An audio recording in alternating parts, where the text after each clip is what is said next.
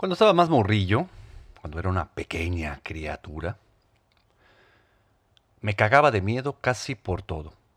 Y obviamente de repente en la noche, pues se me antojaba ir al baño. El cuerpo me pedía acudir al llamado de la naturaleza. El baño estaba en la puerta de al lado, pero todo ya estaba oscuro para esa hora. Con todo el valor que podía juntar dentro de mí, empujado también por la enorme incapacidad que ya tenía para contener mi pipí,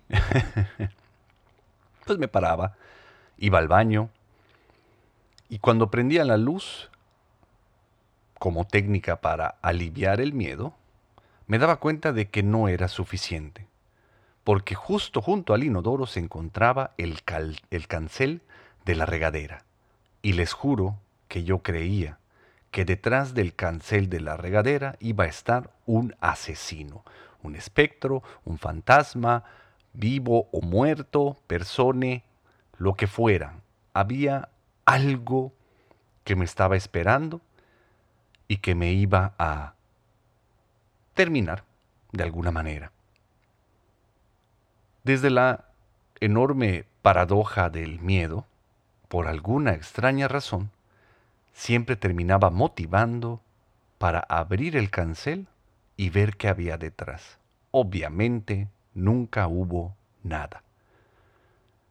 Y aunque de manera racional conforme fue pasando el tiempo yo sabía que nada iba a haber detrás del cancel, no podía hacer otra cosa más que repetir la misma paradoja todas las noches. Levantarme al baño cagado de miedo, prender la luz para alivianarlo un poco y tratar de abrir el cancel una y otra y otra vez. Porque verán amigos, creo que hoy puedo darme cuenta de que no es que yo tuviera miedo, sino que así como ustedes, somos miedo. Mi nombre es Carlos Cervera, este es tu podcast espiritual de cabecera Caída Libre, temporada 4, capítulo 5. Bienvenidos.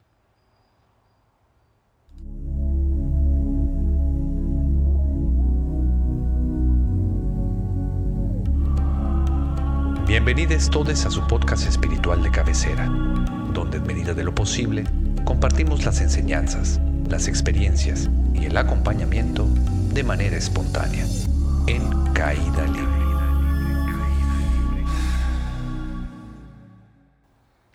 Así es, mis lastimados amigos, no es que sintamos miedo, es que en realidad todos somos miedo. Y esta es la parte más antigua del cerebro funcionando como tiene que funcionar. Pero, pues démonos cuenta cómo, con los avances tecnológicos, con los avances en la medicina, con los avances en la sociedad, con los avances en todas las áreas de esta modernidad, podemos darnos cuenta cómo cada vez hay menos cosas que pueden ponernos en peligro. Sin embargo, esa parte tan antigua del cerebro que lo que busca es pues continuar con la permanencia, de alguna manera busca que sobrevivamos, sigue activa. Y con todo el miedo que está alrededor y que nos impacta por medio de las noticias, las mañaneras y pues todos los medios por los cuales nos impactan estas nuevas informaciones, sobre todo por la gente que nos rodea, parece que se activara cada vez más y también pareciera que hay cada día más cosas que nos pueden poner en peligros, empezando por el dichoso coronavirus, el COVID-19. Ahora, les voy a contar una hermosísima historia que nos comparten ahí en India. Resulta que cuando nosotros vamos a India, lo hacemos sobre todo hacia la parte sur de este país, porque ahí es donde se encuentra la escuela a la que nosotros acudimos, la cual fundaron mis divinos avatares, se llama Isri Bhagavan. Pero muy cerca de ahí se encuentra Kerala. Kerala es parte de Andhra Pradesh, si no me equivoco, puedo estarme equivocando, pero es indiferente. Lo importante con este comentario es que en Kerala es donde se encuentra pues la mayor cantidad de elefantes. Toda la comunidad y todas las comunidades alrededor han hecho su vida precisamente utilizando a este animal como una herramienta de trabajo. Han domesticado a los elefantes y los han eh, entrenado eh, de tal manera que les funcionan como máquinas, como herramientas. Enormes animales que pueden con sus trompas mover troncos sin el mayor de los problemas o tirar edificios, son utilizados para las diferentes actividades de los indios de esta zona. Lo que nos sorprendía a todos, y tiene que ver con la historia que les voy a comentar, es que uno de los turistas cuando fue a Kerala y entró en contacto con estas enormes bestias, además de haberse pues maravillado por, por la enormidad y lo maravilloso que pueden llegar a ser estos animales, la pregunta que surgía dentro de él era, ¿cómo carajos hacen para que estos enormes animales no se escapen de sus dueños? Si tienen la capacidad de poder mover o tirar eh, árboles completos ellos solos. En las noches, a estos animales, sus dueños, simplemente los llevaban a un lugar en donde iban a pasar la noche, estos animales, donde estaban acostumbrados a pasar la noche, y los amarraban con una diminuta cuerda que incluso hasta un hombre fuerte pudiera reventar. Y esta cuerda alrededor de la pata de esos enormes animales era suficiente para que no se movieran. Este turista le preguntó al dueño cómo era posible que los elefantes no soltaran esa cuerda. Y obviamente los amaestradores le dijeron que era cosa de la costumbre, porque a esos elefantes, desde pequeños, se les amarraba con esa misma cuerda. Cuando pequeños no podían reventarla. Hoy que ya son enormes animales, siguen creyendo que son incapaces de poder soltarla. Ya que viene esta historia con el podcast, con la entrada de hoy y con el tema del miedo. Pues mis lastimados amigos, nosotros hemos sido condicionados de la misma manera. Somos eh, seres con enormes capacidades, pero desde pequeños se nos ha enseñado que no lo somos, que somos bastante incapaces. Y en contexto del miedo, pues básicamente a todos se nos enseñó sobre el miedo y desde entonces hemos tratado de encajar la vida en una caja de certezas. Date cuenta cómo todo lo que haces, todo lo que deseas y todo lo que buscas para tu vida tiene que ver la mayoría de las veces con esta situación. Tiene que ver con el miedo, ya sea para huir de él, ya sea para evitarlo, ya sea para acomodar las cosas de manera en la que uno pueda obtener la más eh, grande certeza en medida de lo posible en todas las áreas de nuestra vida. Vuelvo a lo mismo, buscamos meter a nuestras vidas en estas cajitas de certeza. Pero en este universo, la única constante es el cambio. Nada es lo mismo para siempre. Todo está cambiando todo el tiempo. Por lo tanto, tomando esto en cuenta, podemos darnos cuenta de que lo único seguro en este plano es que no hay nada, nada seguro. Entonces, el buscar asegurar la vida es simplemente una ilusión y lo que trae como consecuencia es que nuestras vidas se vuelvan pequeñísimas, de este tamañito, porque todo, todo, todo pareciera ponernos en peligro. No es que sintamos miedo, es que somos miedo. Nos han enseñado esto, nos han enseñado a no confiar en nosotros mismos, a no confiar en las otras personas, a no confiar en nada que esté fuera de lo conocido. Y así seguirá porque a la sociedad no le interesa que seamos libres.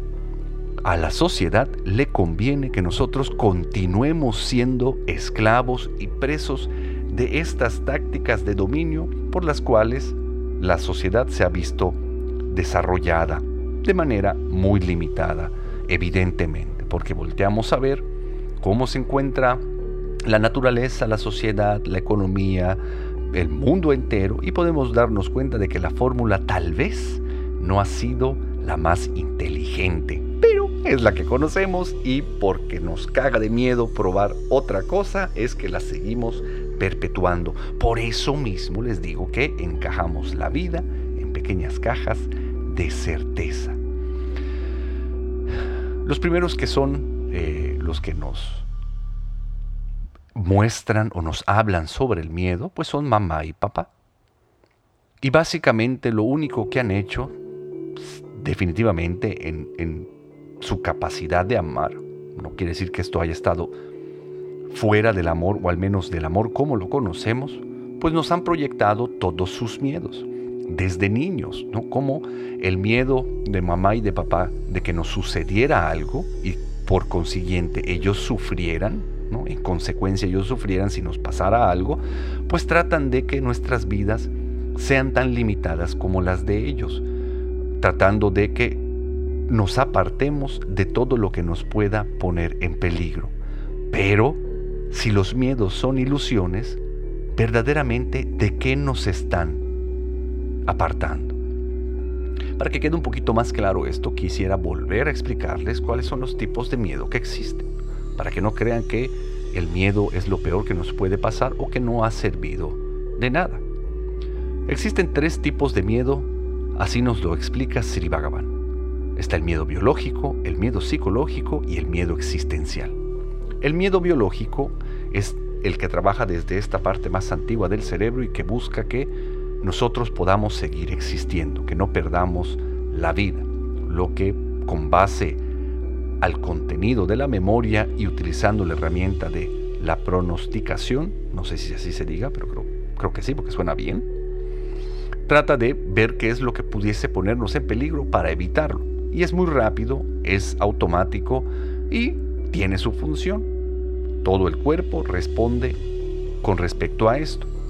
El ejemplo más básico es cuando te paras en una cornisa de algún edificio con altura. Cuando volteas a ver hacia abajo, todo tu cuerpo responde con este vértigo y de manera instintiva te alejas de ese lugar. Y así es la manera en la que nosotros podemos frenar el miedo biológico, quitándonos de la posible fuente de peligro. Ahora, el miedo psicológico es el miedo creado por los pensamientos y la mente. Es cuando la mente proyecta futuros inexistentes en donde por lo general nos vemos sumamente afectados por diversas situaciones. Pero todo es un diálogo dentro de nuestras cabezas. La mayoría de las personas sufren de este miedo específicamente. Por lo mismo de los avances tecnológicos y en la medicina, realmente el miedo físico, el miedo del cuerpo, es muy poco. Oye, pero ¿y el coronavirus afecta al cuerpo y me, muero de miedo? de enfermarme de esta terrible enfermedad? Sí, pero si nos diéramos a la tarea de leer un poco y entender cómo funciona también este virus, nos daríamos cuenta de que si tú tienes una salud completa y estás con buenos hábitos alimenticios y de ejercicio y si sigues los lineamientos de sana distancia, lavarte las manos, tapabocas, barabín, barabam, puede ser uno, que no te enfermes y dos, si te enfermas, puedas salir de esta enfermedad muy rápido. Pero la mente, ¿qué es lo que nos dice? ¿Qué es lo que acompaña a ese miedo, el cual ni siquiera se sustenta en este momento? Porque tal vez tú que me estás escuchando, y así lo deseo enormemente, no tienes coronavirus o ya te dio y lo brincaste, pero sigue la mente con la posibilidad de que yo me pueda contagiar. Y además, contagiado todo lo que pudiese suceder en consecuencia. Voy a perder mi trabajo, puedo contagiar a mis seres queridos, ellos pueden fallecer, vamos a sufrir todos un chingo, la economía va a colapsar, barabín, barabán. Todos esos miedos que no existen en el aquí y en el ahora. ¿Pueden ser posibilidades? No lo sé tal cosa no sé si exista. Estás hablando de supuestos de un futuro en el cual no ha llegado y nada te dice que va a suceder de esa manera. Date cuenta cómo todo lo que has creído de tu vida no ha sido como tal. Han pasado muchas cosas, pero definitivamente no como has creído que iban a suceder.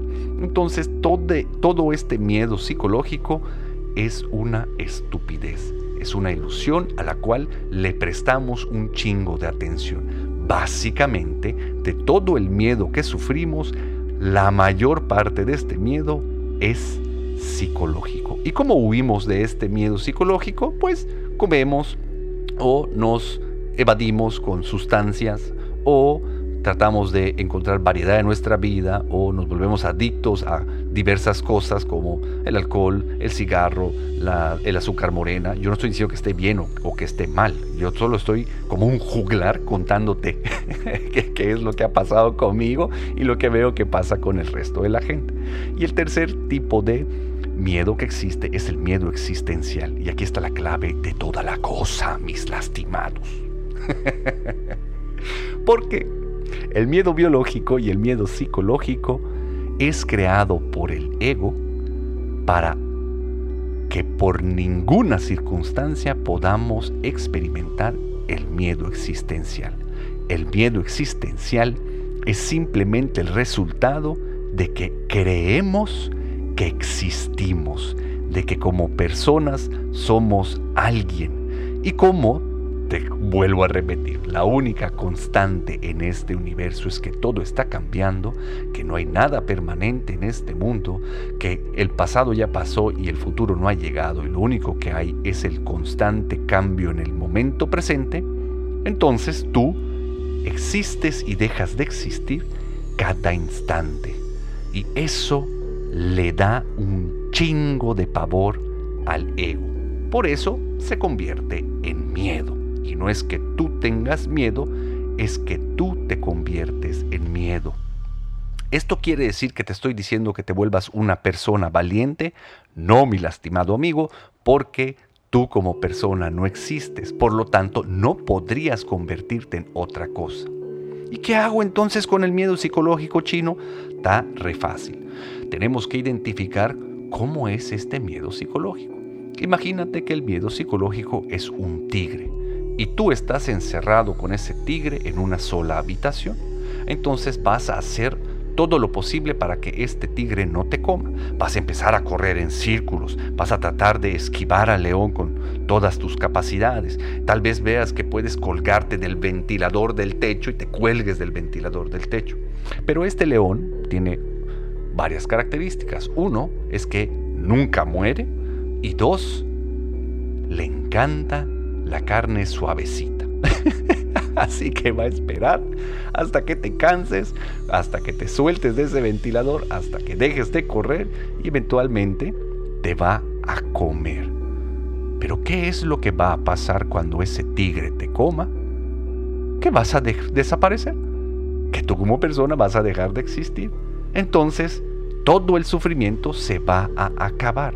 Si tú dejas que ese tigre llamado miedo te coma, desapareces junto con él. Ya no hay más sufrimiento. Eso es experimentar el sufrimiento existencial. A lo que te invito es a eso, a que cada vez que tú seas miedo, lleves tu atención a esta para darle chance a la divinidad que te dé lo necesario para poder experimentarlo. Y una vez que se acabe, lo único que va a quedar es amor. Sat Chit Ananda, existencia, conciencia y dicha. Les voy a contar una pequeña historia que me pasó en mi último viaje a India. Porque disléxico y porque codo, busqué los vuelos más baratos, sin darme cuenta de que iba a llegar con muchos días de anticipación a India y iba a estar solo. Ese viaje lo hice yo solo, así que cagado de miedo hice ese viaje, llegué a India, y al poco tiempo me aburrí porque pues conocí todo lo que podía conocer de allá o lo que me permitía mi inseguridad conocer.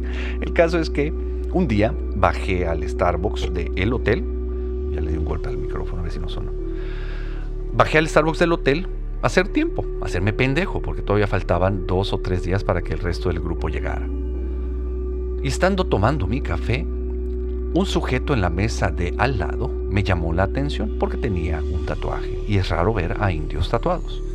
Entonces le pregunté en dónde se había hecho el tatuaje porque yo quería hacerme un tatuaje en India. Él me dijo que eh, esos tatuajes que él tenía no se los había hecho en India, que conocía algunos tatuadores por la zona y lo siguiente que me preguntó fue si me, si me gustaba la comida india. Y pues la respuesta a una pregunta así es, sí, me gusta la comida, ¿no? Me gusta comer.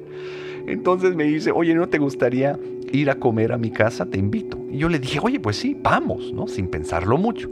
En eso nos levantamos, nos, nos comenzamos a dirigir hacia la salida del, del mall del hotel.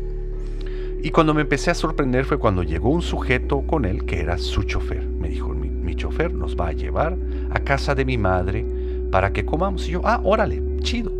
Una vez que me subí al auto, yo me subí en la parte trasera y estos dos hombres en la delantera y comenzaron a hablar en tamil. Yo no entendía un carajo y la mente empezó a contarme historias. Mira, qué inteligente eres te estás subiendo al carro de un desconocido que te está llevando a quién sabe dónde chingados. Nadie sabe en dónde estás, ni a dónde estás yendo, ni a dónde quieres ir. Así que fácilmente estos dos sujetos puedan estar llevándote a que te conviertas en trata de blancas, ¿no? O te vas a, vas a mañana vas a amanecer en una tina sin tus riñones. Me estaba cagando de miedo, me convertí en miedo en ese instante. Pero el miedo era tan grande que aunque la mente me decía, ya frenaron, bájate en este momento y corre, al mismo tiempo me decía, ajá, ¿a dónde vas a correr si ni siquiera sabes dónde puta madre te encuentras? Entonces estaba básicamente congelado en mi asiento y bastante descompuesto tratando de, pues, fingir que no lo estaba. En eso frenaron, afuera de un edificio, el chofer se baja corriendo, se voltea este sujeto, el que me había invitado a comer, y me dice, oye, ¿has ido al cine a ver una película de Bollywood alguna vez? Le dije, la verdad es que no. Ah, bueno, mi chofer se acaba de bajar a comprar dos boletos para el cine para que vengamos con mis hijos mañana. Y yo no entendía por qué tanto interés de este sujeto por ser mi amigo.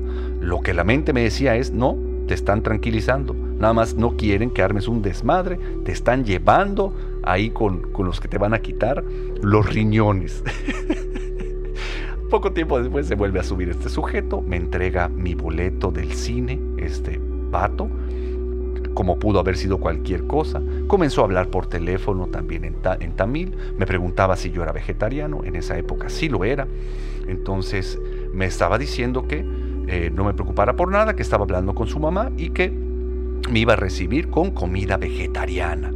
Y la mente me seguía diciendo que era mentira, que no era cierto, que jamás iba a suceder eso, que lo único que estaban haciendo era tratar de tranquilizarme.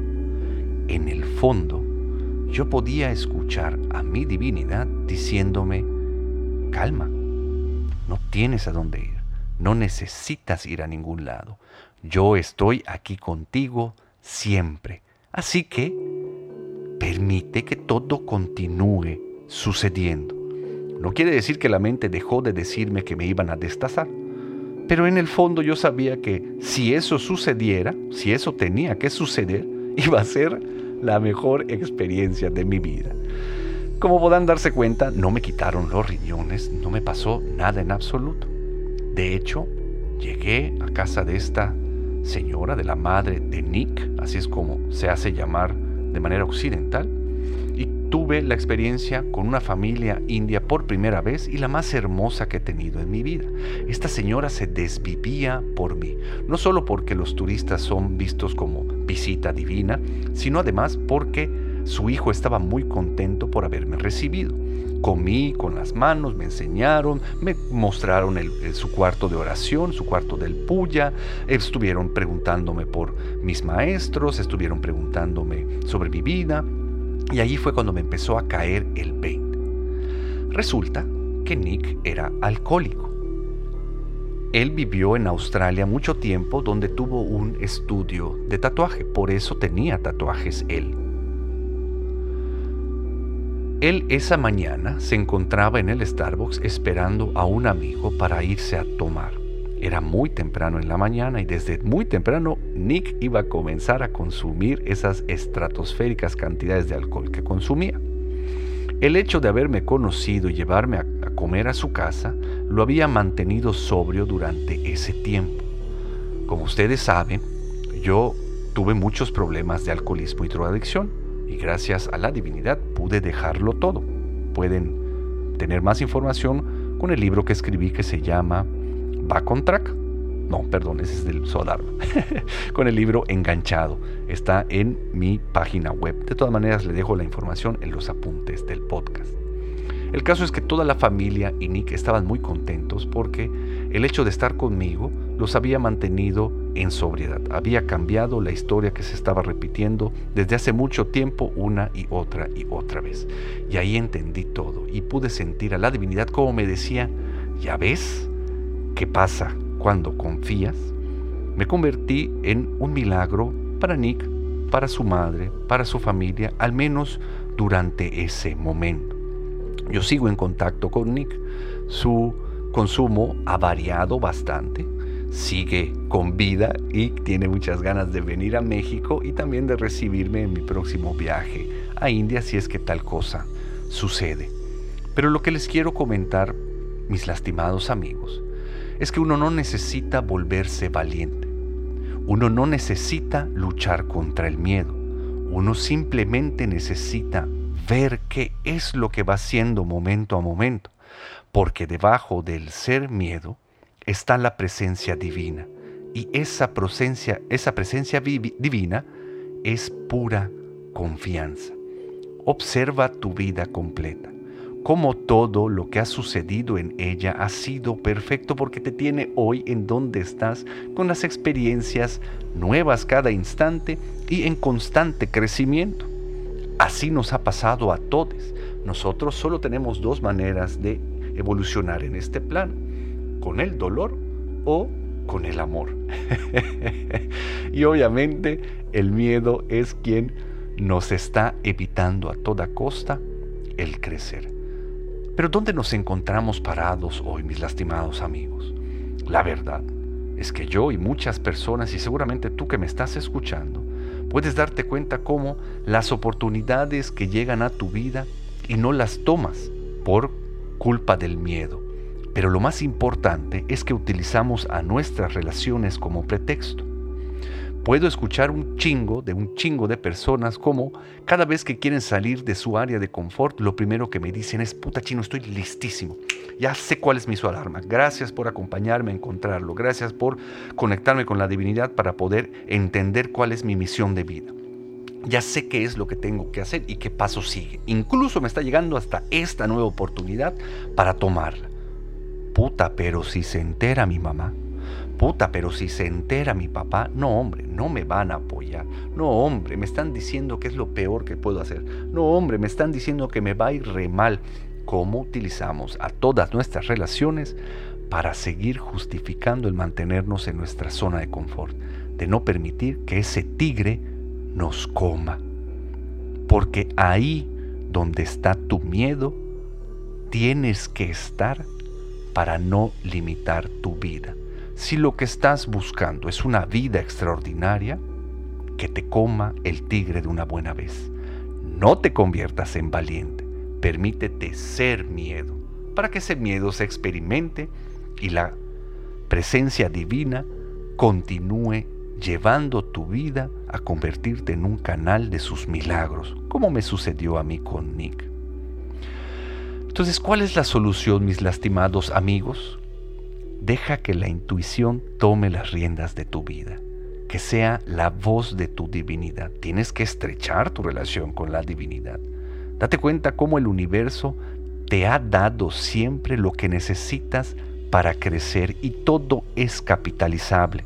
Entonces no importa cuáles sean las circunstancias de tu vida, no importa qué es lo que te esté tocando vivir en este momento. Si de repente tienes miedo de enfermarte de coronavirus, si te enfermas de coronavirus, si algún miembro de tu familia se enferma de coronavirus, todo es parte de la dádiva del universo y que te lo está dando para que crezcas y lo puedes capitalizar. Hace muchos años, rentamos una casa en la playa. Una vecinita, la Yayita, que era bien mal hablada y por eso nos daba mucha ternura, una niña como de 5 o 6 años, nos encontrábamos todos comiendo guayas. Pero la guaya es un fruto redondo, carnoso, una semilla muy dura. Entonces no lo puedes ni mascar, ni, o sea, no, ni masticar, ni tragar, porque te puedes ahogar. Y esa es la historia que nos vendían a mis hermanitos y a mí, en mi familia. Mi mamá nos prohibía comer guayas. Yo creo que porque nos veía bastante pendejitos. Dije, este niño se va a asfixiar con, con una guaya y se me va a morir y voy a sufrir. Y nosotros no los creíamos, entonces nosotros no comíamos guayas, pero mis vecinitos sí. Entonces se encontraban los vecinitos comiendo guayas y yo estaba cagado de miedo de que alguien se fuera a asfixiar. ¿Y qué creen que fue lo que pasó, mis amigos? Precisamente Yayita se empezó a asfixiar con una guaya en la garganta. Se le fue a la garganta, no podía respirar, estaba haciendo señales, no podía hacer absolutamente nada. Y yo de manera instintiva me paré y le apliqué la técnica, la Heimlich, no sé si se diga así, pero es esa de que los agarras por detrás, presionas debajo del tórax por el plexo solar y el poco aire que queda en los pulmones expulsa lo que está impidiendo el paso del oxígeno. ¿Cómo carajos yo sabía hacer esa técnica? Porque justo una semana antes vi un programa que me gustaba mucho donde te la enseñaban. Yo la aprendí, pensé que nunca la iba a tener que utilizar y en ese momento, cuando me cagué de miedo, con el miedo de manera instintiva, la divinidad tomó todo mi cuerpo y le salvó la vida a Yayita.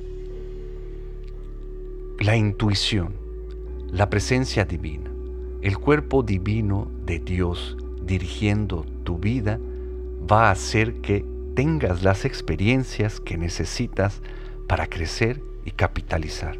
Así que deja de utilizar a tus relaciones y el miedo como pretexto para salir de tu zona de confort.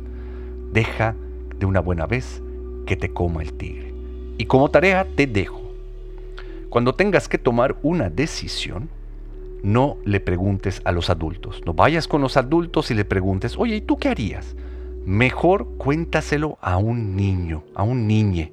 Ve con alguien pequeño Cuéntale tu idea, cuéntale qué es lo que deseas hacer y te vas a dar cuenta del enorme potencial que tiene esa idea. Cómo esos niños pequeños no tienen los conceptos pendejos que limitan nuestra experiencia de vida. Cómo se van a maravillar con tu idea, cómo van a querer ver que la hagas, cómo te van a acompañar para que la realices. Entonces, como tarea te dejo, todos los planes que tengas para hacer de aquí en adelante, Consúltalos con niños, no con adultos. Vas a ver cómo tu vida se hace enorme. El miedo de los demás tiene que ver con los demás. Así que deja de estar dando consejos desde el miedo y deja de estar recibiéndolos, porque esos miedos solo tienen que ver con los demás y los tuyos contigo. Hablando de esto, nosotros, eh, los de el, equipo eh, nacional de Casas Tricalqui y de Juanes Chantico, dimos un taller de un fin de semana, un retiro en Tetecala, Morelos.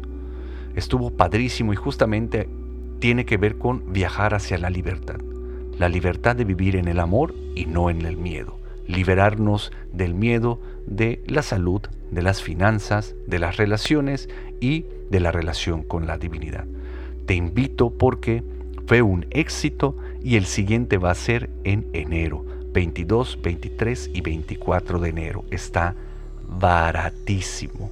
Realmente el cobro es significativo. Queremos que todo el mundo pueda entrar en contacto con las enseñanzas de nuestros divinos avatares, que crezcan su vida y tengan una nueva percepción para comenzar a vivir realmente vidas extraordinarias te dejo todos los apuntes del podcast. O en los apuntes del podcast. Te dejo toda la información en los apuntes del podcast. Muchas gracias por tu tiempo. Eh, estoy muy agradecido por escuchar este, porque escuches este podcast, porque lo vuelvas a escuchar, porque lo compartas con todo el mundo. Cualquier duda, mándamelo a mi correo. Yo soy arroba carloscervera.com. Me va a encantar poder responderte. Y para lo que necesiten, ya sábanas donde me encuentro. Nos vemos muy pronto. Bye. Este podcast fue patrocinado por un chingo de gente chingona. Los amo profundamente y bendigo enormemente su existencia. Muchas gracias por todo. Este podcast ya se acabó.